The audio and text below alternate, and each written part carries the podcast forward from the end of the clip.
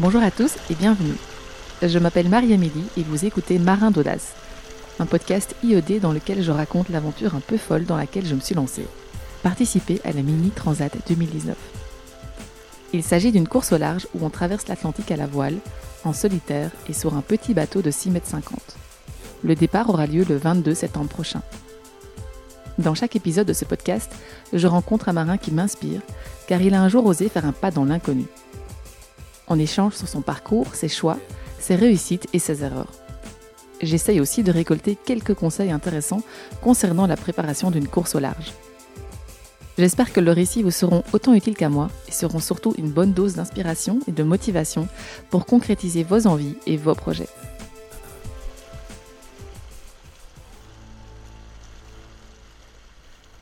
Pour ce premier épisode de Marin d'Audace, j'ai le plaisir de rencontrer Stan Turet.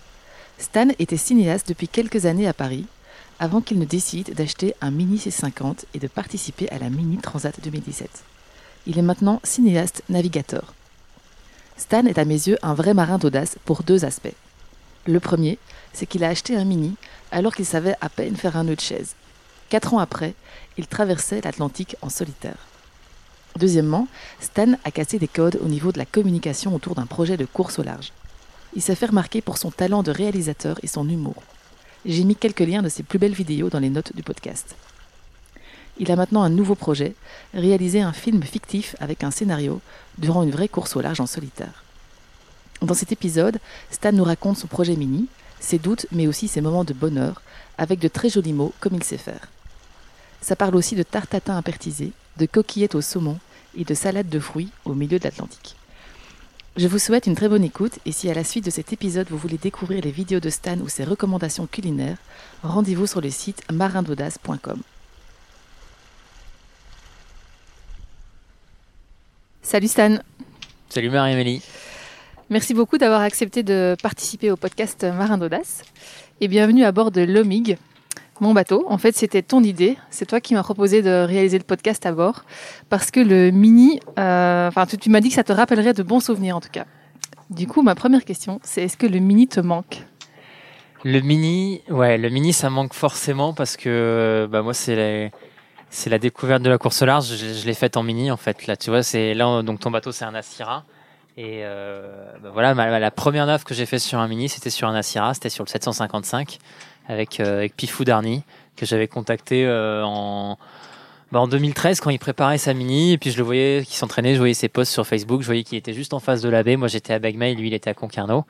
Et, euh, et, du coup, euh, je lui avais proposé de faire un tour, euh, enfin de filmer, de filmer une nave avec lui. Et donc ma première nave, c'était sur un Asira. Donc ouais, le mini, ça me, ça me manque un peu pour le côté découverte et, tout ça. Mais après, je pense que, enfin voilà, je regrette.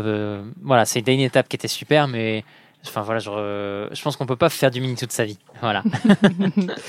Est-ce que du coup, tu pourrais me citer un aspect du projet mini que tu adorais mais que tu n'as plus du coup aujourd'hui dans ton quotidien et qu'éventuellement tu aimerais bien retrouver dans un prochain projet? Bah, il y a un truc qui est tout simple, tu vois, c'est là quand, quand je vous vois vous vous entraîner un peu tout le temps, tout ça. Bah, il y a aussi parfois, parfois tu te lèves le matin, tu dis tiens, j'aimerais bien faire du bateau. Ah bah ouais, c'est cool, j'ai un bateau, il est au ponton, j'y vais, je navigue. Ça, tu vois, ça je l'ai plus tout de suite. Et, euh, et, ouais, ça, ça manque un peu de se dire, tiens, là, il y a des bonnes conditions, il y a un truc qui a l'air sympa, j'ai envie d'aller me faire un tour en mer. Ça, je l'ai plus vraiment, quoi. Donc, euh... Et puis le mini, c'est simple en fait. Tu peux partir, euh, t'as pas besoin d'être 36 pour faire, euh, pour sortir ton bateau. Euh, c'est pas comme un IMOCA ou mhm. un gros, un gros truc. c'est simple, c'est facile, accessible et c'est fun et c'est facile à naviguer, quoi. ok.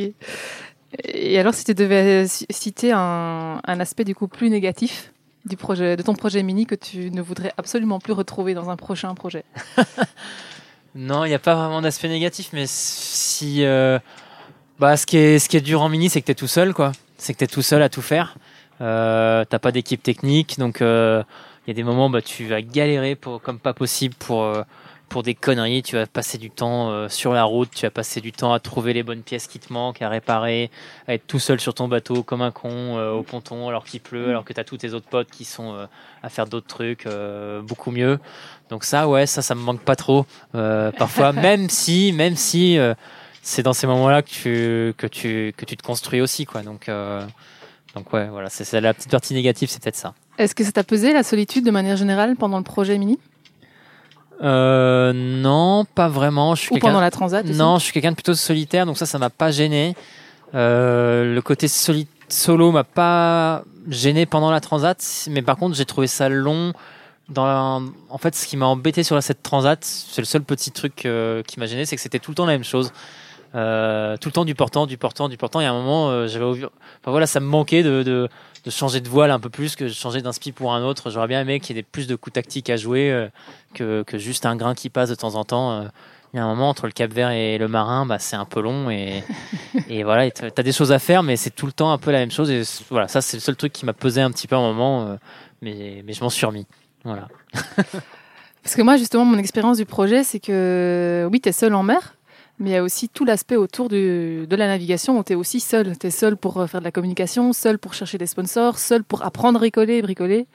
Et euh, moi, je pense que c'est ça parfois qui est le plus dur, c'est l'aspect solitaire en dehors de la navigation. Quoi. Ben ouais, ouais, mais en même temps, c'est- pour ça que c'est super bien. C'est parce que c'est super formateur, c'est que euh, après, tu arrives dans n'importe quel, euh, n'importe quel autre euh, bateau ou n'importe quel euh, autre système, même dans la vie en général.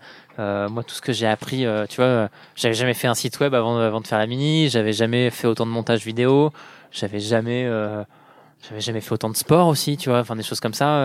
Enfin voilà, ça forme beaucoup sur plein de, plein d'aspects, quoi. Donc donc non, non, c'est c'est c'est top le mini pour ça. Même le fait, ok, t'es tout seul, mais c'est bien.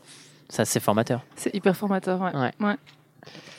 Comme tu m'as dit que le mini te manquait un petit peu, je t'ai préparé une petite surprise.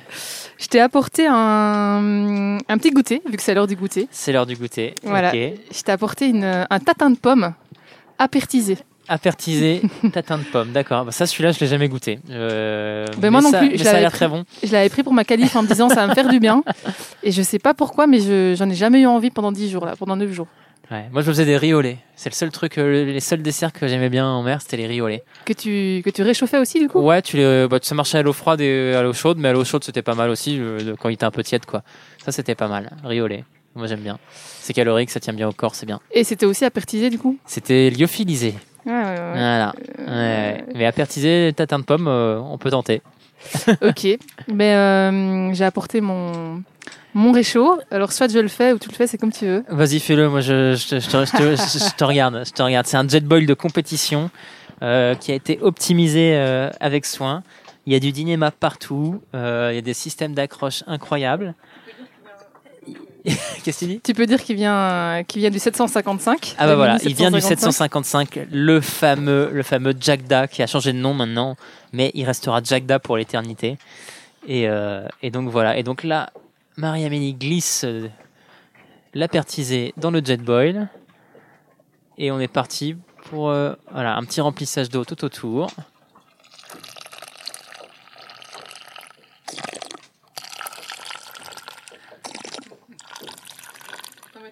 Pas trop quand même, parce qu'après ça déborde et après c'est compliqué.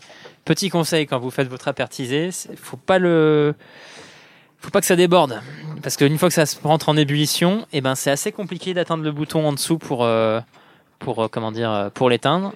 Voilà, donc ça m'est arrivé deux fois sur la Transat, et en fait, bah, la petite technique, c'est de prendre un, de prendre quelque chose d'assez large, une écope ou n'importe quoi, ou un bout de papier, et de faire un, grand coup de vent pour souffler la flamme, et au moins ça se coupe, et au moins tu mets pas tes mains en dessous, sous la flotte. Voilà.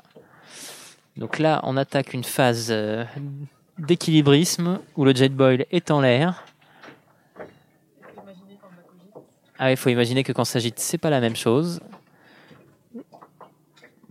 Et maintenant, on passe à l'allumage. Ouverture du gaz.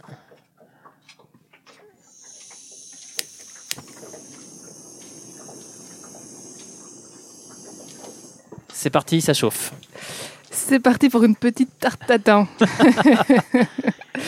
Quel était ton repas préféré, tiens, sur, euh, sur la transat? C'est celui que tu gardais vraiment pour les moments durs. Alors, alors non, non, non, je le gardais pas pour les moments durs, je le gardais pour les moments où, genre, euh, coucher de soleil, le bateau qui va bien, 15-20 nœuds tranquille sur la route. euh, et ben, mon petit plat, euh, ma petite recette euh, parfaite, c'était des, c'était des coquillettes panzani apertisées, donc, que je, que je réchauffais. Ok. Je prenais. Je ne connais pas celui-là. Et ben voilà, je prenais des petites coquillettes apertisées qu'on trouve en supermarché, hein, tout simplement. Je prenais un peu d'huile d'olive avec. J'arrosais ça d'huile d'olive. Je mettais un peu de parmesan, un petit, une petite touche de citron. Et le, le truc que je mettais en plus, c'était, euh, c'est, je crois que c'est Sopiqué qui fait ça. C'est des petites euh, tranches de saumon apertisées aussi. Euh, donc du coup, c'est du saumon sous plastique que tu ouvres, tu fais réchauffer ton petit filet de saumon, et je mélangeais tout ça dedans ensemble avec un peu de, un peu de, un peu de citron. Et ça, c'était le petit repas qui allait bien. Voilà. C'était de la vraie cuisine. Ouais, mais ça Mais- donne envie. Je pense que je l'ai fait deux fois sur la, je l'ai fait deux fois sur la transat. Waouh. voilà. Ah oui, donc t'achetais pas que, euh, que des apertisés ou lyophilisés sur, euh, sur le site, là, Non. lyophilisés.com. Non, non, non, Encore, non, non, non, non, non. Après, j'avais, euh, j'avais des très bons petits lyophilisés aussi que j'aimais bien, d'une marque italienne. Qui est, ils ont pas encore vraiment lancé leur marque, mais j'ai testé des trucs. Et il y avait des petits couscous. Les couscous, ça passe très très bien sur la transat parce que du coup, c'est pas trop lourd à manger, tu le digères bien, puis ça va bien avec la chaleur. Enfin voilà. Du coup, t'as acheté ça où dans, dans quel magasin? Euh, bah directement, c'est une marque qui s'appelle Tiberino. Je les avais contactés et ils, Ok. ils- ils bossaient avec Maxime Sorel en classe 40. Et je crois qu'ils vont lancer leurs leurs produits bientôt là. euh, voilà. Ok. Bon à savoir. Voilà. Mais ouais, sinon, faut- moi je prenais des trucs simples, des pâtes, du couscous, euh, du riz. euh, J'allais pas tenter des trucs euh, compliqués quoi. Voilà. Est-ce que euh, est-ce que t'avais d'autres trois, deux trois autres petits trucs sympas au niveau bouffe, au niveau euh, Ouais, moi il y a un truc que j'ai découvert, euh, c'était rigolo quand j'avais fait la, la New York Vendée. Et attention, on a le jet ball qui se met à fumer. Quand j'avais fait la New York Vendée avec euh, avec Conrad Coleman, euh, il y avait eu toute une histoire sur les médiamans à bord ou pas. Moi finalement j'étais embarqué et sur le bateau Maître Coq, euh, le médiaman euh, n'avait pas pu embarquer parce que c'était vraiment quelqu'un de la cellule performance du bateau. Et du coup, je me suis retrouvé là-bas et nous, on était en train de faire l'avitaillement et ils m'ont dit, bah tiens, bah si tu veux, vu que le Mediaman ne part pas sur Maître Coq, tu peux prendre des choses euh, à l'intérieur. Et du coup, je me retrouve à, regarder un peu ce qu'il y avait. Et puis là, je vois effectivement, c'était pas idiot, des petites salades de fruits euh, Saint-Mamé en petites conserves. Au début, je me suis dit, tiens, pas. Enfin, j'avais un souvenir un peu, tu vois, les trucs de, cantine, pas terrible. Et en fait, bah, le fait d'avoir ces petits fruits là, qui sont, euh, qui sont, voilà, c'est des fruits, c'est des trucs qui sont croquants, euh, c'est sucré. Et ben ça, c'est super bien. C'est un petit peu lourd, faut faire un, un peu une petite concession là-dessus, mais de prendre ces petites, euh, ces petites conserves là, ça t'apporte de l'énergie, de l'eau sucrée. Enfin voilà, c'est vraiment Ouais, ça chouette, peut être quoi. pas mal ça, Ouais. parce que moi, je, moi, je mange beaucoup de fruits de manière générale, Ouais. et je trouve qu'en mer, les goûts s'altèrent un peu. Ouais. Et euh, Là, ça change pas trop. Plus du tout, en- moi, j'ai plus du tout envie de fruits quand je suis en mer. Là, ça passe pas du tout. Moi, j'avais pris un melon quand même. J'avais emmené un melon sur la Un transat euh, aux Canaries. Je me suis dit bon, celui-là, je le prends. Et je, je crois que je l'ai mangé au bout de, au bout de 10 jours. Et c'était trop bien. En fait, manger un melon. Bon, après, par contre, ça impose de manger tout le melon d'un coup. parce qu'il se conserve pas trop. Mais, euh, mais là, c'est pareil. Avoir, avoir quelque chose de frais avec de l'eau, euh, du sucre, euh, c'est quand même vachement agréable, quoi. Voilà.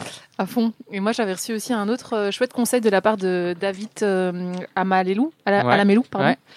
Euh, qui me disait qu'avoir un bon gros fromage de bien. Savoie, lui il vient de Savoie, Ouais, il tient bien. à pâte tenir. dure. Puis surtout, ce qui fait qu'un qu'un fromage ne tient pas, c'est le, la- c'est le changer de température. Donc le fait de le sortir euh, dehors, Ouais. manger ton fromage, puis le ramener à l'intérieur du Il bateau. pas. Ouais. Du coup, il disait, bah, tu coupes un petit morceau que tu manges pour ta journée, Ouais. puis le reste, tu le laisses bien au fond du, du bateau. tu l'emballes dans un papier euh, journal. Et le fait d'être dans un papier journal, comme il y a aussi de, une- de l'eau dedans, du coup, ça, ça Ça conserve, tient, euh, ça tient bien. Quoi. Tu peux le garder pendant, euh, pendant 6-7 jours, je crois, même plus, à mon avis. Donc, euh, ça, c'était un bon, un bon petit truc de, de Moi, j'avais un truc pas mal aussi qui est là. C'était un petit conseil de Sam Davis qui m'avait dit ça. Euh, tu vois, quand tu prépares tes petites bouteilles d'eau, euh, en gros, tu vas avoir des bidons, tu vas les remplir tes gourdes un peu tous les jours. Euh, moi, j'avais acheté des petites tablettes de, de ces petites tablettes qui te permettent d'avoir des, des oligo-éléments, euh, des, des minéraux et tout ça.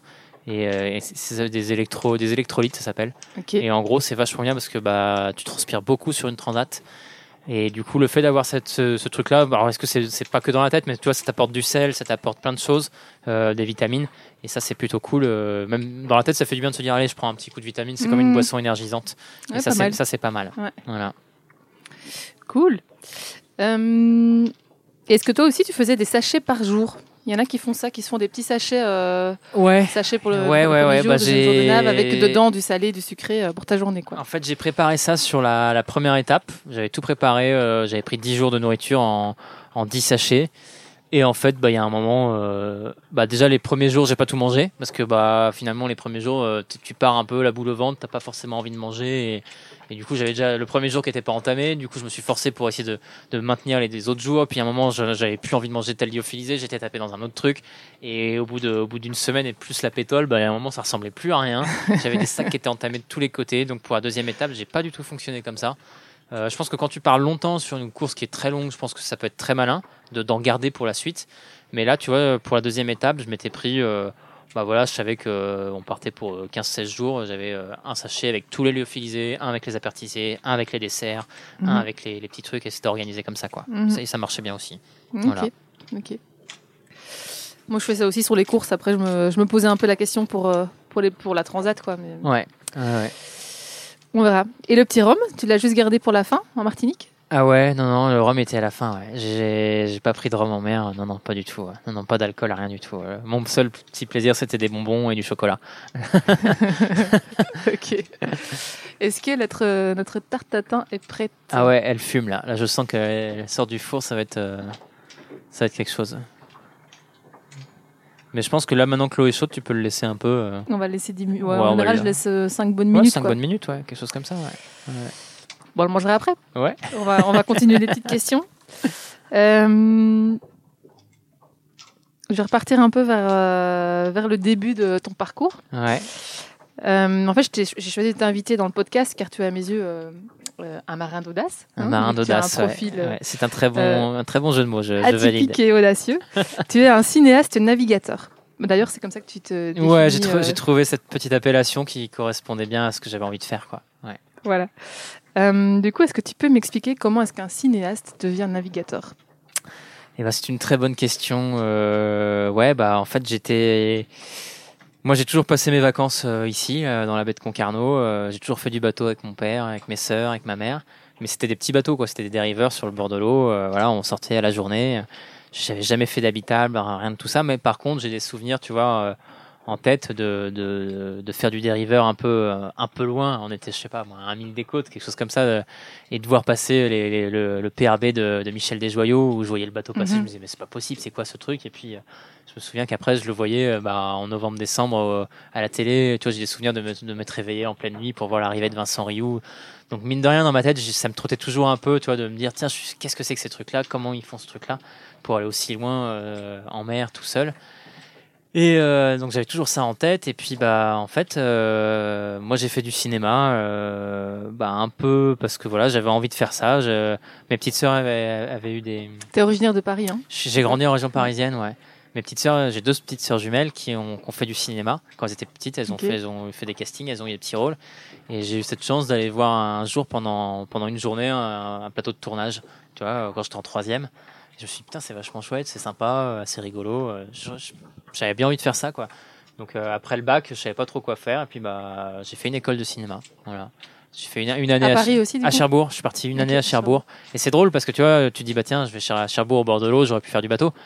Jamais j'ai mis les pieds sur un, sur un bateau à Cherbourg, j'y pensais pas du tout. quoi. J'étais à fond en mode cinéma, à faire des tournages euh, à droite à gauche. Euh, après, je suis revenu à Paris, j'ai fait une fac euh, pendant deux ans pour avoir une licence.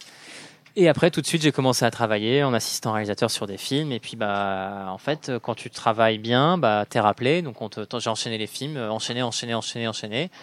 Et puis, à un Pendant combien d'années, du coup? bah, de environ? 2009 à 2014, quelque chose comme ça, 2015. Donc pendant. Donc, as, fait, euh, t'as fait ça, vraiment, c'était ton job à temps plein. Ouais, c'était mon job à temps cinéma. plein, ouais, ouais. Mais par contre, quand tu es intermittent du spectacle, bah, c'est vrai que c'est assez dur. Pendant 2-3 mois, tu bosses à fond. Mhm. Et après, tu as besoin de te reposer quand même pendant un mois ou deux. Donc moi, je, je venais, en, je venais en, bah, entre guillemets, en vacances, mais repos euh, en Bretagne. Et c'est à ce moment-là que j'ai commencé à me, à, me, à me dire que j'avais bien envie de faire du bateau un peu plus loin. Donc euh, j'ai acheté un dériveur un peu plus gros avec mon père, ou, qui me permettait d'aller au Glénan. Et là, j'ai commencé à faire mes premières naves tout seul, euh, en mode... euh, en mode, euh, en mode, euh, voilà, je dors dans, ma première nuit en mer, c'était sur une, sur un, au mouillage devant la plage. Je m'étais dit putain, faut que je vois à quoi ça ressemble d'être sur l'eau de nuit. Je savais pas, j'avais super peur. J'ai eu le mal de mer, je me suis réveillé, j'ai vomi dans l'annexe. Enfin voilà, c'était terrible. Donc, t'as Mais, resté euh, au mouillage pendant une nuit. Oui, parce que je voulais, je voulais savoir ce que c'était de passer la nuit sur un bateau, tu vois. Et c'est drôle parce que ce bateau-là, avait, il y avait une cabine sur ce dériveur. alors, c'était même pas une cabine, ça ressemblait vraiment à un mini, c'était un sprinto. Un Ouais, sprinto, ça fait 6 mètres 60. Et c'est drôle parce que c'était le bateau de Nicolas Desté qui va faire encore la mini cette année. Bah et oui. lui, il avait fait quasiment la même. Il avait dormi sa première nuit, c'était euh, c'était au mouillage dans le, go- dans, dans le golfe du Morbihan. Donc c'est assez rigolo. Voilà. Mais mes premières naves en solo, bah, c'était ça, quoi. C'était euh, des allers-retours au Glénan où euh, où j'avais pas de pilote, j'étais en mode dériveur sur mon truc où je mettais un, un sando pour la barre et puis je régulais euh, mes écoutes à la main, je partais à la journée, j'avais l'impression d'aller d'aller- d'aller- d'être parti au bout du monde, de revenir, j'étais enfin voilà, c'était génial quoi. C'était un super apprentissage. Et du coup, bah après à un moment, je me suis dit bah tiens euh, comme je le disais au début, bah j'ai vu des mini C50, j'ai découvert ça euh, je pense que le, le mini c'est drôle, j'étais en tournage avec Catherine Fro. Euh, j'étais en tournage dans le- en, Ah ouais. Dor- en Dordogne et euh, il y avait un régisseur euh, du film qui était de La Rochelle. Et il savait que j'aimais bien la Bretagne et que j'aimais bien les bateaux de course. Et il me dit ah tiens c'est marrant j'ai vu euh, j'ai vu une- un départ de course là les- la mini transat euh, tu devrais regarder. euh.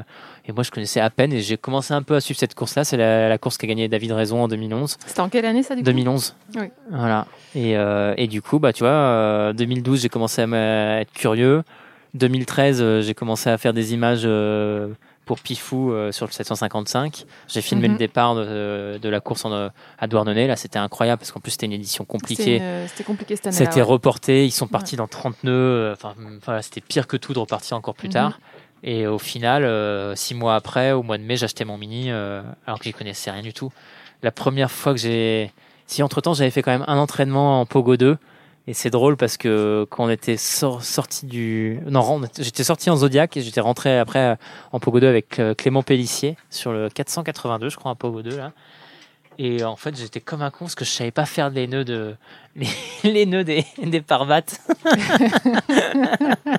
C'est pourtant essentiel. Hein. Et ouais, je faisais une espèce une de transat. bidouille. Je- J'essayais de, j'avais bricolé un truc, mais ça ressemblait à rien. Je savais rien faire. Même mes nœuds de chaise, je les faisais pas de la bonne manière. Enfin, c'était, Mm. c'était terrible, quoi. Mais euh, comme quoi, tout est possible. Voilà, on peut être audacieux et se dire, tiens, on se lance sur un défi pas possible. Il y a moyen d'apprendre, quoi. Et comment s'est passé alors ce, ce processus de décision entre euh, le moment où tu vois le, le dernier départ Ouais. et le moment où tu achètes le bateau? J'imagine qu'il y a eu plein de choses dans ta tête. Il y a Ouais, eu bah euh, ouais, de la raison, il y a eu de l'intuition, il y a eu plein de. Bah en Comment fait ouais, ce- bah il y a un moment ce moment-là? euh, bah je sais pas, tu vois, je devais avoir j'avais quel âge? J'avais euh, 27 ans, je pense. Et je me suis dit bah voilà, attends, j'approche des 30 ans. OK, j'ai fait du cinéma, c'est génial, mais j'ai pas vécu d'aventure, j'ai pas vécu un truc qui me un truc fou dans ma vie et euh, bah, j'avais envie de ça, j'avais envie de, me, de, de, de de briser un peu un truc comme ça quoi, de me dire OK, je me lance, euh, je sors des sentiers battus euh, euh, même si je sais pas du tout où je vais et il y a plein de fois, je me suis dit, mais quelle connerie je fais, quoi, parce qu'en plus, t'achètes un bateau, ça coûte cher. Enfin, Mhm. c'est vraiment une, une petite mise en danger, quoi. Mais après, c'est la. Moi, je, souvent, je me, je me disais ça, c'est la plus belle bêtise que j'ai fait de ma vie, en fait, tu vois, d'acheter ce bateau. Même s'il y a plein de fois, mais alors plein de fois où j'ai voulu le vendre et arrêter tout. Euh, quand j'ai fait la mini en mai en 2015, c'était c'était horrible, quoi. C'était horrible. C'est- J'ai, on, on- c'était une édition où il y a eu un premier départ avec une neutralisation de la course. Et Ah ouais, ouais, on, on est parti, on était au près. Moi, j'avais, j'étais malade. euh, en plus, j'avais une angine, j'avais, j'avais le mal de mer. Je termine avant dernier de la course. paraît que t'es souvent malade en mer. Ouais, j'étais, souvent malade. Ma- maintenant, je le suis moins, mais beaucoup moins. Et maintenant, j'arrive très bien à vivre avec. Et, et on, moi et mon mal de mer, on s'entend très bien maintenant. Il n'y a pas de souci. mais, euh, mais ouais, au début, c'était, terrible, quoi. C'était super dur. Et, et à ce moment-là, je me souviens que j'étais sur mon, sur le dernier bord de près à rentrer dans la baie de Quiberon. Et je me suis dit, euh, bon, bah voilà, euh, je vends le bateau. J'étais en train dans ma tête de rédiger l'annonce. euh, j'arrive au port. J'étais au bout de ma vie. Et puis, et les deux jours après, il fallait repartir. Et, et j'ai tout préparé le bateau et puis euh, finalement je suis jamais reparti quoi j'ai dit que non je pouvais pas y aller c'était vachement dur quoi donc euh, et je me souviens d'ailleurs à ce moment là que le soir même euh, j'avais j'avais pas pris le départ et j'avais reçu un petit message très sympa d'Yves Le Blévec que je connaissais à peine Ouais. qui était pour moi tu vois un marin vachement euh, expérimenté. C'était un enfin voilà c'était un grand marin. Et je me dis putain c'est il me- il m'envoie un petit message sympa en me disant bah c'est pas grave si t'es pas prêt pour celle-là il y en aura d'autres euh, faut prendre le temps euh, et, euh, et voilà bah raison lui a donné puisque euh, la mini en mai je l'ai refait euh, je l'ai refait l'année deux ans après. Et puis voilà j'ai fait ma mini et tout est possible quoi. Voilà Tout à fait. Est-ce que, euh, du coup, est-ce que tu as eu beaucoup de moments de doute comme ça pendant, pendant, tes, pendant ton projet mini? Où tu remets en cause en fait le, le projet? Ouais, bah oui, je pense que ça fait partie du truc. hein. Il y, a, il y, a, il y a plein de moments où tu te dis, bah. euh, alors moi, c'était particulier parce que tu vois, j'avais Parce que pas. là, c'était dû au, à ce que tu avais vécu en mer en particulier aussi ou c'était c'était non, un alors trop plein par rapport au projet? Non, je pense que c'était surtout dû à mon manque d'expérience, tout simplement, parce que tu vois, dans ma tête, euh, je savais faire du bateau euh, comme je le savais le faire. Enfin voilà, je, je connaissais mes manœuvres, je connaissais mon bateau, mais putain, j'avais un, un énorme gap à, combler, tu vois, de se dire euh, Mhm. entre naviguer dans une baie et aller euh, plus loin que l'horizon. Enfin, c'était, c'est assez fou que tout ça. Donc, euh, quand tu pars d'aussi loin, quand t'as jamais fait d'habitable, quand t'as jamais fait de croisière, bah c'est non, c'est pas facile. Donc ouais, il y a plein de fois où où j'ai pas pris de. Je m'étais inscrit, tu vois, une fois à la Transgascogne. Et puis, euh, ça, alors ça, c'était terrible. J'avais tout préparé mes sacs, le bateau, tout ça. Et puis, euh, je me suis levé le matin et je me suis fait, ah bah non, en fait, je peux pas y aller. C'est trop loin. Pour moi, le fait, tu vois, de me dire, tiens, je vais en Espagne, traverser le golfe de Gascogne, c'était. Le matin même du départ Non, euh, le matin de partir en convoyage, quoi. Ah oui, ok. Tu vois, j'étais là à me dire, non, en fait, non, c'est mort, je peux pas le faire, j'y vais pas. Et alors là, je, et là, du coup, effectivement, tu, tu remets tout en cause dans ta tête, tu dis, bah, putain, mais ça fait un, an que t'es dessus, ça fait, euh, t'as tout bricolé, t'as acheté le bateau, qu'est-ce que tu fais si c'est pour pas le faire euh Mais je pense que ça fait partie du truc, hein, et je pense qu'il y a plein, même plein, plein de champions euh, qui te diront la même chose, de dire que bah voilà, c'est super dur. Il y a des fois, tu, tu dis mais qu'est-ce que je fais là, quoi? Quand, quand tu vas faire ta qualif en Irlande et que t'es comme un con mhm. au fond du trou dans 30 nœuds avec les pêcheurs et tout, tu dis mais qu'est-ce que je fais là alors que je pourrais être tranquille, je sais pas moi, dans une piscine au bord de l'eau avec des potes à boire, à boire des coups. Enfin, je sais pas. Enfin, c'est c'est assez terrible, quoi. Mais, mais c'est aussi le fait que ce soit dur qui rend le truc vachement bien, quoi. Je me souviens que tu as fait euh, une chouette vidéo d'ailleurs où on voit. Euh, euh, tu te demandes, comment ça va encore? Tu te demandes aux gens pourquoi est-ce que quand on arrive à terre, Ouais. On, est, on, a toujours envie de repartir, mais quand on est en mer, on va tester bah ça. Ouais, ouais. En fait, c'était rigolo parce que bah, je me posais beaucoup de questions. En fait, quand j'ai acheté le bateau, je voulais faire la mini en 2015.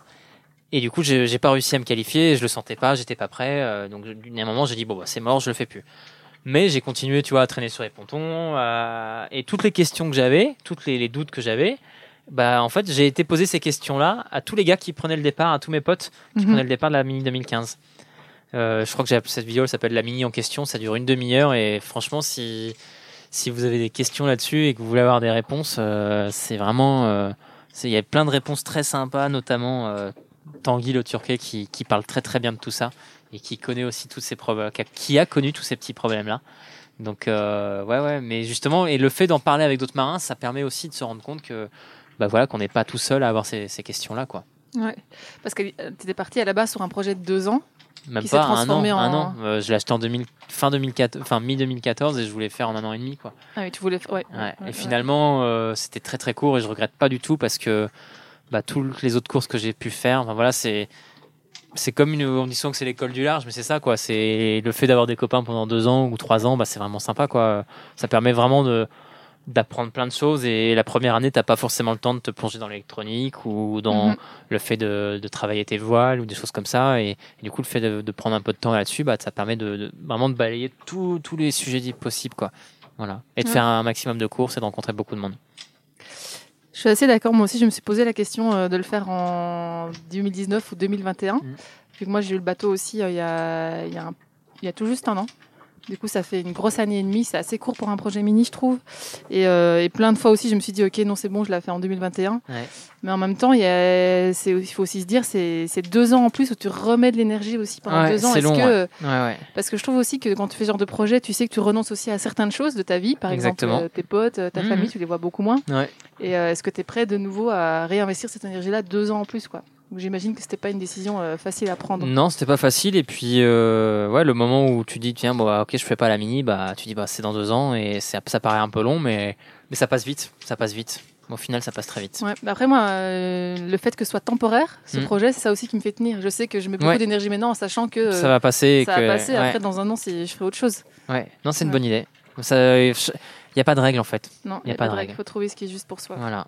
Du coup, quand tu as, tu as acheté un bateau, c'était un Dingo 2 et je voulais revenir un peu là-dessus parce qu'en fait le Dingo 2 c'est quand même le bateau qui est, qui est construit par un bon sponsor, marée haute.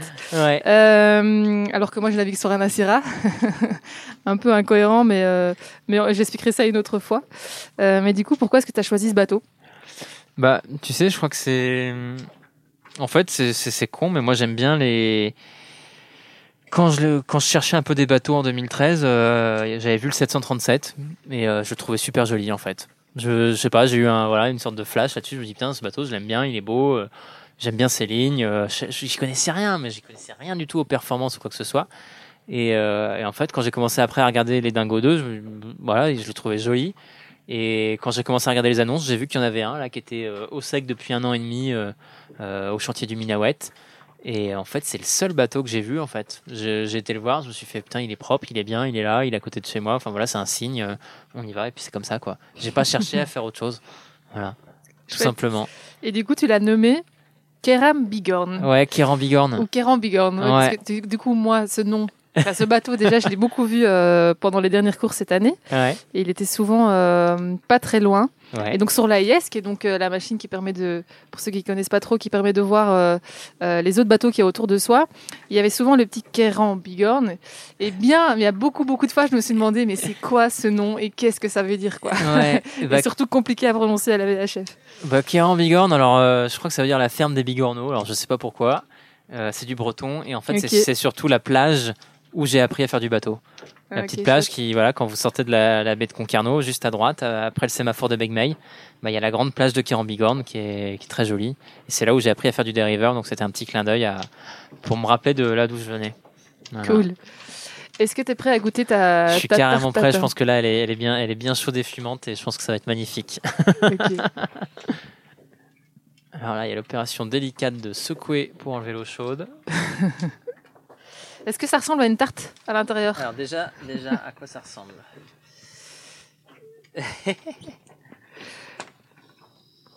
Ça, ça sent bon. Ça sent bon, ça ressemble plus à de la... à de la- On dirait de la compote.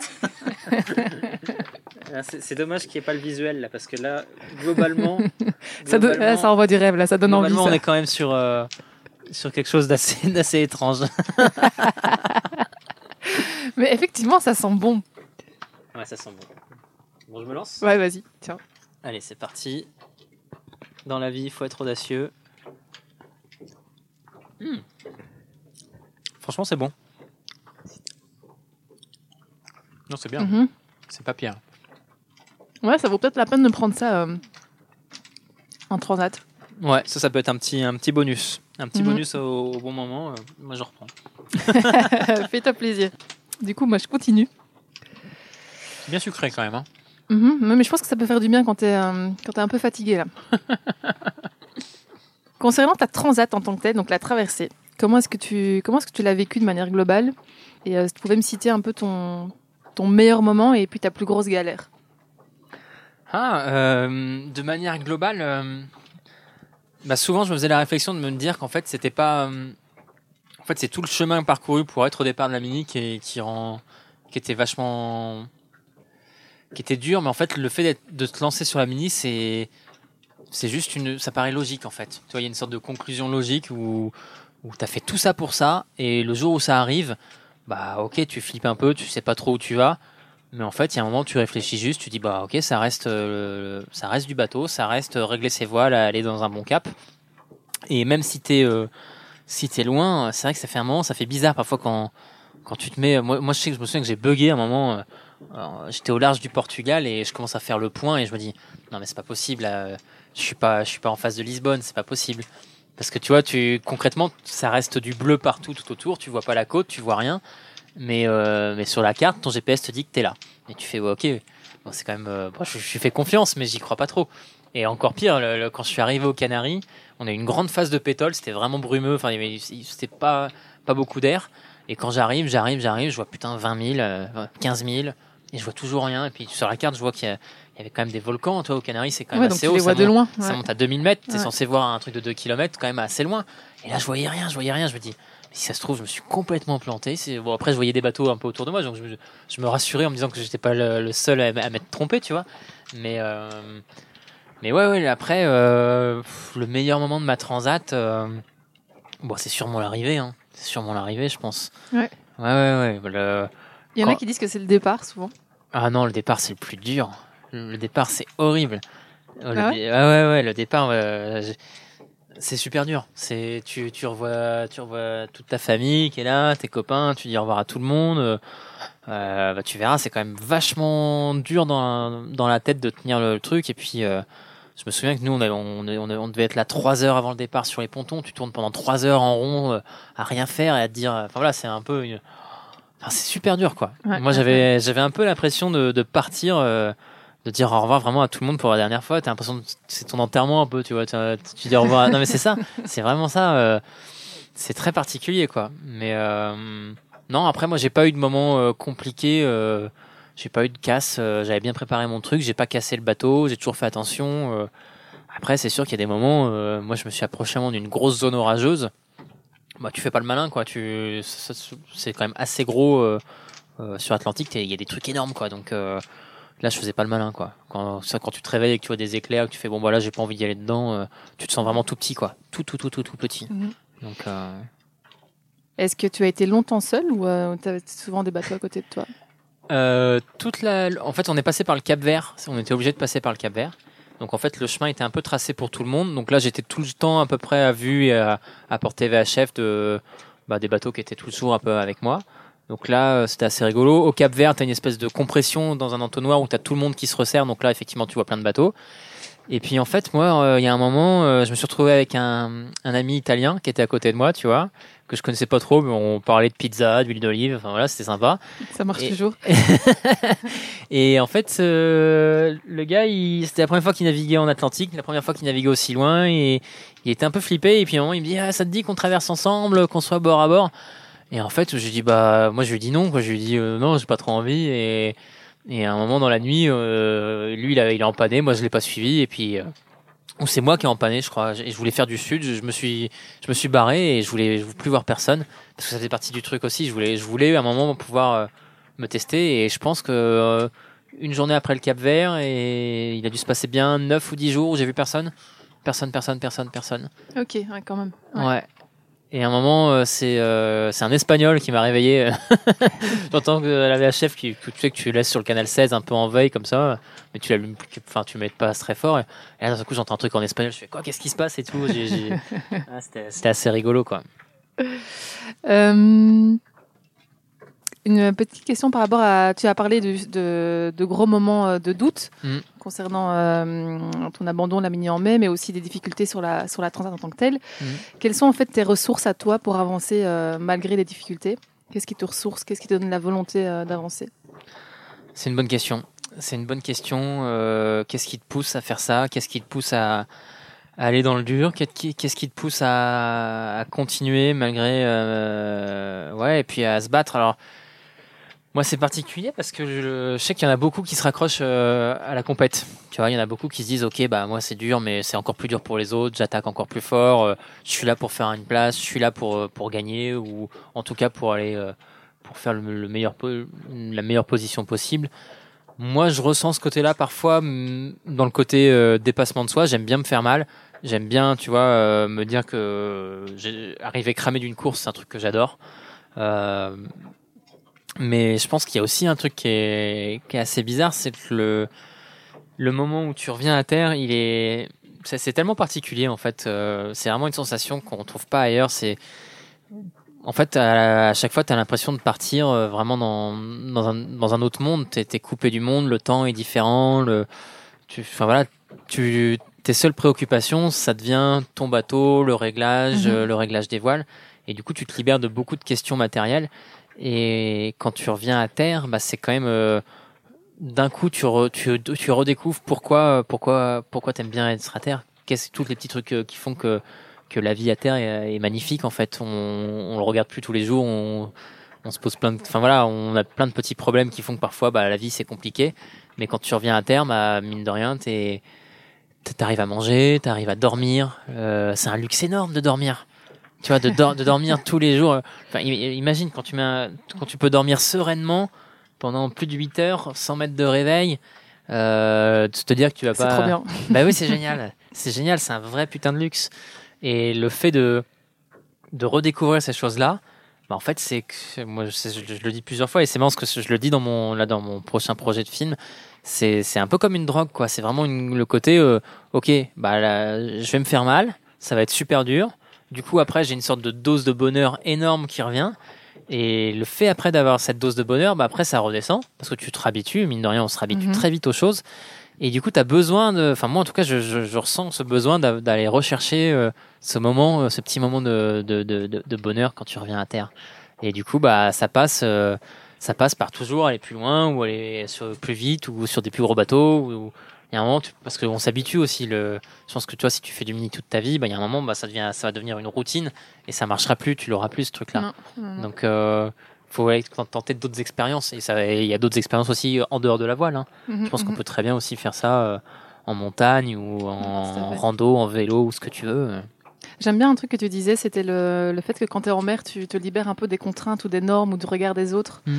Ça, c'est un truc que j'ai que j'ai ressenti aussi sur la qualif. Mm. Surtout en qualif où il n'y a pas spécialement de personnes, t'es pas suivi, t'es pas tracé, donc il y a personne tout- qui voit seul. ton, ton bateau. Tu es tout seul. Et euh, moi, après 5-6 jours, j'ai commencé à ressentir un truc où tu te dis, mais enfin, il y a un truc où tu. Ouais, il y a personne qui te regarde, tu es toute seule avec toi-même. Ouais, Et, euh, Mais c'est et super tu agréable. fais ce que tu veux, quoi. Ouais. C'est hyper agréable. ouais. Euh, et... et tu te rends compte qu'en fait, de manière générale, même dans la vie, tu es toujours un peu sensible quand même au regard des autres. Mais Tu oui, on se conçoit. des- Tu fais les choses aussi euh, pour être aimé. Et Ouais. là, tu- quand tu es sur ton bateau, tu, tu fais les choses pour toi ou pour le bateau pour que ça avance, Ouais, ouais. pour arriver au, au- au port euh, à temps. Quoi. Mais c'est rigolo parce que moi, je sais pas si tu as ressenti ça à la fin de ta qualif, mais moi au début j'avais qu'une hâte, c'était que ça se termine. Et en fait, au moment où, au moment où tu sais que ça va se terminer, c'est super bizarre parce que, et ça me l'a fait aussi sur la dernière étape de la mini, au moment où tu dis putain, voilà, ok, là c'est le dernier coucher de soleil, normalement j'arrive, euh, Mhm. et ça se rapproche, ça se rapproche, et là tu dis putain, en fait, merde, ça se finit là. Là c'est Ouais. la, la fin, et, euh, et je suis super content d'y arriver, je suis super content de revoir ma famille, je suis super content de, de retourner à, à terre, mais il y a un côté de toi qui dit putain, euh, en fait ça le faisait quoi, tu, tu, tu peux continuer longtemps, beaucoup plus Mhm. longtemps. Mhm. C'est carrément possible et, et quand en fait tu termines, tu, termines, tu chopes juste le, le bon rythme au bout d'une semaine, dix jours quoi. Il faut, il faut, il faut au moins ce petit temps-là d'adaptation. Ouais, pour être bien. euh, moi, c'était 5-6 jours. quoi. Voilà. Et une, et fois ça. que tu as, chopé ce truc-là, bah après, euh, après c'est quand même super Mm. bien quoi. Tu parles justement de ton arrivée en Martinique. Et, euh, et j'ai ressorti un petit texte que, que tu avais publié euh, dix jours après euh, ton arrivée en Martinique. ouais. À l'époque, je l'avais, je l'avais vu, enfin je l'avais lu, je l'avais vraiment enregistré. J'étais en- à ce moment-là, j'étais dans le processus de décision. J'avais assisté au départ de 2017 et je pensais pas du tout faire la transat, ni du mini, ni du solitaire, c'était pas du tout dans mes plans. Et, euh, et je pense que j'ai découvert la mini en suivant euh, la mini 2017, en découvrant notamment toutes tes vidéos qui sont hyper chouettes. Ok. Euh, et donc ton texte, je l'avais enregistré parce que j'avais envie de... Je l'avais juste mis là et je me suis dit j'aimerais bien pouvoir un jour mettre des, des images, des sons, des émotions sur ces mots-là. D'accord. Et du coup, si tu veux bien, je l'ai imprimé, j'aimerais bien que tu, tu le lises parce que je trouve qu'il est vachement bien écrit et qui reflète assez bien ce qu'on peut ressentir sur, le- sur, la, sur du mini de manière générale. Quoi. Ok. Dix jours que j'ai franchi cette ligne d'arrivée. Dix jours pour retrouver un rythme de terrien. Dix jours pour comprendre que rien n'a changé, mais que tout a changé. Quatre années à penser à cette course. Quatre années qui ont changé ma vie. Quatre années que je ne pourrai pas oublier. La Mini Transat, c'est plus qu'une course, plus qu'une aventure. C'est une expérience. C'est une coupure totale avec le monde d'aujourd'hui. C'est une fuite temporelle totale. C'est l'apprentissage de la, de la solitude, de l'acceptation du temps qui passe. C'est le plaisir total d'être en mer. C'est la détestation totale d'être en mer. J'ai passé 18 jours en mer sans compter. J'ai quitté les Canaries et j'ai envoyé un spi qui ne m'a plus quitté. Il y a eu des couchers de soleil à n'en plus finir, des nuits noires à n'en plus finir, la peur des pirates en Mauritanie, l'extase de passer le Cap Vert dans 30 nœuds, l'angoisse des grains, les départs au tas, les surfs à 15 nœuds, le dernier empannage, la dernière nuit, la Martinique qui se détache à l'horizon, et un cri de joie. Le bonheur d'arriver, la tristesse d'arriver, revoir ma famille, mes amis, et se dire que ça y est, on a fait la mini. Génial. c'est top, j'adore. Ah, ça fait bizarre de. Bah ouais, mais en fait, il y a un moment, tu, tu peux. C'est difficile de, de décrire tout ça, et, et c'est vrai que bah, c'est des mots que j'ai dû, dû- que j'ai dû écrire dix jours après, euh, Mhm. quand j'ai été un peu revenu, euh, revenu sur terre, euh, et quand tu reprends un peu conscience du truc, quoi, parce que. En fait, quand tu traînes avec plein de marins au, au fur et à mesure du temps, bah, ça devient normal de faire ces choses-là. Mais c'est quand même pas normal. Enfin, c'est, c'est ça, ça reste quand même. euh, Non, c'est une, c'est une, c'est c'est une putain d'aventure, quoi. C'est quand même vachement bien. C'est, c'est pas tous les jours qu'on peut faire un, une- truc comme ça. C'est un espace de liberté qu'on, qui est rare. On et- n'imagine pas en fait. Enfin, Non, ouais, non, non, et Tu sais pas, avant de le faire, tu sais pas savoir. euh, non, tu peux pas savoir. Et moi, je crois qu'il y a encore des choses qui m'attendent. mais- Mais c'est sûr que tu vas découvrir d'autres trucs. Et, et non, non, ça va être. euh, voilà. Après, euh, tout le monde. Je sais pas si tout le monde peut faire du mini. Je sais pas si. Je pense que tout le monde peut le faire, mais après, faut avoir envie, quoi. Enfin, on en revient à ça. qu'est- Qu'est-ce qui motive à faire ça euh, Moi, je crois que au fond, c'était juste. J'avais juste envie, tu vois, de d'aller c'est le truc tout con euh, souvent je me disais que bah, quand j'étais petit je voyais les îles en face et je me disais tiens j'aimerais bien aller voir aller jusqu'à l'île et je pense que c'est un de mes tu vois un de mes plus beaux souvenirs de navigation bah, mine de rien je crois que c'était avec mon père où un jour on avait un vent de travers et, en face de la plage de Kerambigante justement tu as la petite île des moutons qui est pas loin des Glénans elle est à 5000 de la côte et normalement on n'a pas droit d'y aller tu vois en dériveur et un jour on avait le bon vent on avançait on avançait et puis j'ai dit à mon père, si, si, vas-y, viens, on se rapproche encore un peu, encore, encore, tu vois. Et, le fait d'arriver, euh, d'un seul coup, on était au bord de l'île, je me suis retourné, je voyais quasiment plus la côte. Enfin voilà, je pense que c'est la plus belle nave de ma vie, quoi. Enfin, et c'est ce sentiment-là que, je pense qu'on cherche tous à retrouver un peu, euh, mine de rien, tu vois, de d'aller plus loin à chaque fois, d'aller derrière les îles, derrière la côte, derrière l'horizon. Et, et de se dire que tu traverses l'Atlantique et que tu, voilà, que tu, pars, tu pars de France et que tu vas en face c'est quand même sacrément cool, quoi. Ça aussi, moi, ça, c'est un truc qui me, qui me, qui me parle bien. Mhm. D'un moment voir l'horizon, de voir, euh, de voir une île à l'horizon et de se dire, tu as, as, traversé un océan, tu arrives sur un autre continent en bateau, tout seul. Je trouve ça dingue. Non, et puis même voir. Euh, enfin, j'espère que tu t'arriveras. Moi, j'ai aperçu le Cap Finistère à un moment dans la brume. C'est fantastique quand euh, tu vois des espèces, ces espèces de falaises au loin. Tu dis oh là, j'ai pas envie d'y aller. Enfin, voilà, c'est dangereux quand tu arrives, euh, la vision que j'ai eue de, du Cap Vert, mais c'était juste hallucinant, quoi. T'arrives et tu vois ces montagnes. Ouais, euh, montagnes des volcans. Ah ouais, c'est, c'est, bah il y a un côté aussi où c'est vraiment le côté aventure où tu te, tu te dis que t'es à la place des, t'es un peu dans les mêmes conditions que les, les aventuriers de, du 18e siècle, même, même avant, quoi. Où ça devait être fabuleux, quoi. Donc euh, voilà, c'est, c'est tout simple, mais c'est juste un mec sur un bateau qui traverse et, et qui navigue, mais c'est vachement fort, quoi. Cool. Du coup, on fait quoi après la mini? Il se passe quoi? Non, ah non, mais ça, ça, ça c'est dur à répondre parce que bah après la mini, là, pour de vrai, c'est super dur. Pour de vrai, c'est moi on m'en avait parlé, hein, tout le monde te le dit, ouais, euh, tu vas voir, t'as un gros coup de blues, tu sais pas quoi faire, tu déprimes. Euh. et en fait, moi j'avais, il y a eu un gros moment où, où, j'avais plus d'envie en fait. Je, tu vois, c'est comme si j'avais c'est comme si j'avais tout donné, j'avais tout fait ce que je pouvais. Et derrière, je savais plus quoi faire, même les. Tu avais préparé ça un peu ou pas Non, pas vraiment. J'avais j'avais en tête bah, mon projet de faire un film sur la course au large que qui m'a travaillé pendant toute la course, j'y pensais. Et euh, j'ai essayé de rebondir là-dessus, mais en fait, es, déjà, tu es fatigué quand même. Déjà, mhm. après la course, tu mets bien un bon mois quand même à t'en remettre, euh, à retrouver un, rythme de sommeil normal. Euh, et derrière, non, en fait, mine de rien, tu as, quand même un peu grillé ta, dans, dans ton cerveau, il s'est passé quelque chose, quoi. Tu vois, tu, c'est difficile de revenir, euh, de revenir à. Bon, déjà, moi, j'avais pas vraiment une vie normale dans, à travailler dans le cinéma, tu vois. C'était déjà un peu une, une vie, euh, une vie décalée, euh, un peu en marge de ce qui se fait normalement. Mais pour quelqu'un qui a un vrai job et tout, enfin, est-ce que, qu'est-ce que ça veut dire un vrai job? Mais voilà, un job d'employé dans un truc vraiment normal entre guillemets. je pense que c'est super dur, tu vois, de, de revenir à ce truc-là, quoi. Donc mais ouais, ouais, bah non, qu'est-ce qu'on fait après la mini? Bah, on continue à, à chercher, à chercher à avoir, d'avoir des rêves et à essayer d'aller plus loin, quoi. Euh, donc, euh, moi, j'essaye maintenant, en tout cas, de, de monter un film, euh, réaliser un film sur la course au large qui parle d'exactement de toutes ces problématiques qu'on vient d'évoquer là. Euh, parce que tu peux nous en parler un peu plus de, de, de ce nouveau projet qui, qui en soi euh, rassemble les mêmes ingrédients que la, mini transat. Hein. Ouais, une bah transat en solitaire, un bateau, ouais. un bonnet orange et des caméras. bah oui, oui, oui. Non, moi, on dit toujours que quand tu veux réaliser un film, il faut faire quelque chose de très personnel. si tu parles de quelque chose que tu connais pas, bah, bah tu, voilà, tu, tu vas pas être sincère, tu vas, tu vas pas parler bien de ce sujet-là. Donc moi, je, je commence à me dire que je voilà, je commence à connaître un peu ce qui se passe dans la tête des marins. Je, je, je suis pas un grand marin, mais j'ai, voilà, j'ai fait quand même ma mini. J'ai traversé tout seul. J'ai traversé. Je suis, euh, je suis quand même, euh, je, m'estime, j'estime que je fais partie de la famille, quoi. Et, mhm. euh, et, du coup, j'ai envie de parler de tout ça, quoi, parce que, en fait, ça parle à beaucoup de monde. C'est un sujet qui est quand même vachement universel de, de se dire, tiens, c'est quoi le dépassement de soi? C'est quoi, c'est quoi l'idée d'avoir des rêves et de, et de se batailler pour ça?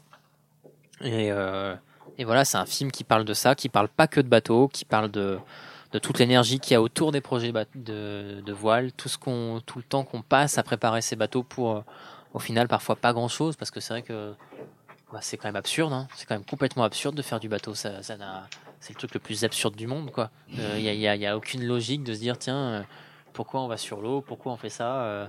mais on y trouve du sens. chacun y amène amène dans. Pourquoi on construit des bateaux qui sont pas toujours les plus écologiques Ouais, alors là, c'est, voilà, après on rentre aussi dans un autre débat, mais. C'est un autre débat, mais c'est. Mais même, tu vois, c'est voilà, c'est sûr que quand on fait du sport ou quand on crée des quelque chose d'artistique, bah on n'aide pas forcément effectivement euh, la planète à faire des choses bien, donc. Euh, mais on peut quand même essayer de faire des choses. Fait, on contribue d'une autre manière, je trouve. Voilà, mm. on contribue aussi euh, à faire ça, c'est un truc, tu vois, qui m'a beaucoup marqué aussi, c'est de se dire quoi, euh, voilà, quand tu es tout seul sur l'eau, qu'est-ce qui, qu'est-ce qui reste de l'humanité? Euh, bah, Il reste pas grand-chose à part, euh, à part la culture et à part les arts. Et moi, je te conseille de prendre de la musique. Enfin, moi, en tout cas, la musique, ça a été essentiel à bord. Si j'ai pas de musique à bord, je peux je peux pas survivre en fait. Enfin, si, si, je peux y arriver, mais c'est quand même euh, essentiel pour moi d'avoir de la musique. Ça me permet de, moi, j'avais des playlists en mode, en fonction de mes humeurs. Quand j'étais triste, je mettais ma musique qui allait bien avec. Quand j'étais bien, j'avais la musique qui allait bien. Et ça, c'est ultra important. T'avais quoi, quoi comme, euh, comme installation musicale, justement? Oh là, c'était très complexe. non, j'avais euh, j'avais deux, deux, deux haut-parleurs, un système d'ampli euh, vachement bien, la marque Fusion, là, qui permet d'avoir accès aux playlists. J'avais un vieil iPod que je branchais dessus. Et du coup, j'avais accès à mes playlists depuis l'extérieur du bateau.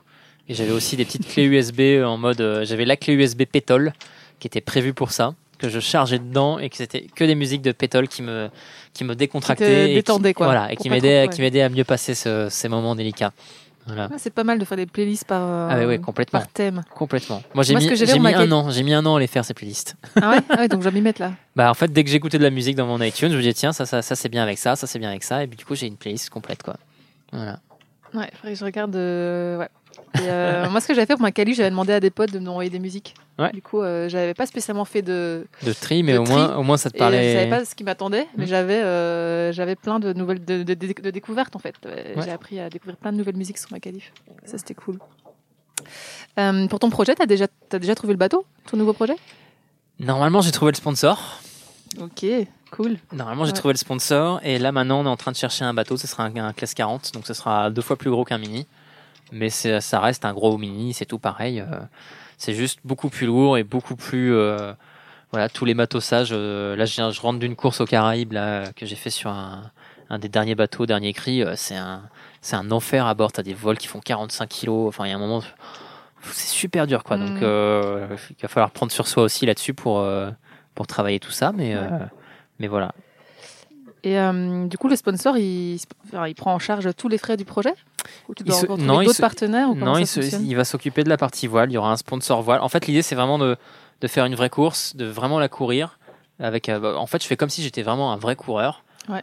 Euh, et après, il y aura une partie financement du, du projet euh, film qui viendra à côté, mais ça va pas se marcher dessus, quoi.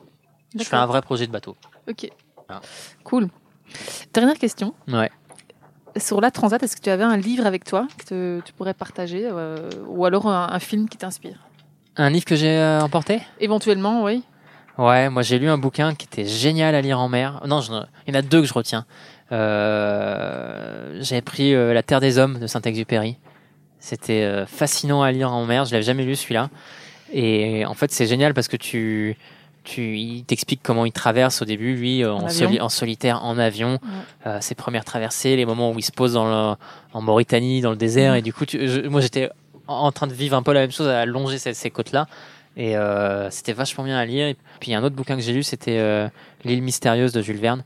Et, et, ça, c'était vachement bien. Ça faisait très longtemps que j'avais pas lu un Jules Verne, mais je lisais ça beaucoup quand j'étais quand j'étais petit. Et, et du coup, c'était rigolo parce que c'est c'est l'histoire de d'un groupe d'explorateurs qui se retrouvent perdus en fait. Euh, c'est marrant, j'ai pris que des histoires où t'as des mecs qui se crachent en avion, des mecs qui se posent sur des îles, qui viennent. Euh, voilà, c'était assez terrible. Mais en gros, tu te retrouves à, un peu dans leur situation où ils manquent de tout et ils doivent se remettre un peu en mode survie.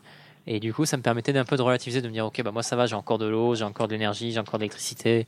Et euh, c'était assez, assez cool à lire ça. Mais il faut prendre des bouquins. Au début, j'y croyais pas. Moi, j'avais jamais lu en mer avant, avant la Transat. Et quand même, euh, même si tu étais en mode perf, euh, après, il y en a peut-être qui diront que voilà, qui sont en mode compète, qui vont pas avoir le temps de sortir un livre. Mais là, il y a des moments quand même où on était dans la pétole, on était euh, calé, il n'y a, rien à faire si ce n'est réussir à souffler un peu et ça fait du mhm. bien aussi de lire un peu quoi. Voilà, la musique, les livres, mais euh, pas de vidéo. La vidéo, j'y arrive pas. De toute façon, on peut pas en mini. Donc, euh, comme le problème est réglé. Le problème est réglé. Super. Merci Stan. Merci Marélie. Merci à Stan d'avoir pris le temps de partager son parcours et son histoire. Pour le suivre, rendez-vous sur Facebook et Instagram. Je vous ai mis les liens de ses comptes dans la description du podcast. Vous y trouverez également les notes de l'épisode, comme par exemple les liens vers ses vidéos ou ses recommandations culinaires. Toutes ces notes se trouvent également sur le site web marindodas.com, marin au pluriel. Aussi, n'hésitez pas à me faire un feedback sur ce podcast en m'envoyant un message sur Instagram ou sur Facebook sous l'identifiant mariam.marindodas, marin toujours au pluriel. Je suis preneuse des idées ou des suggestions, ça m'aidera sûrement à améliorer le podcast. Pour ne pas manquer le prochain épisode, abonnez-vous à la newsletter aussi sur le site internet marindodas.com. Enfin, un tout grand merci à Pelgrey, groupe belge que je recommande d'ailleurs, d'avoir accepté que j'utilise leur son Late Night pour l'habillage musical du podcast. Merci à tous pour votre écoute et à très bientôt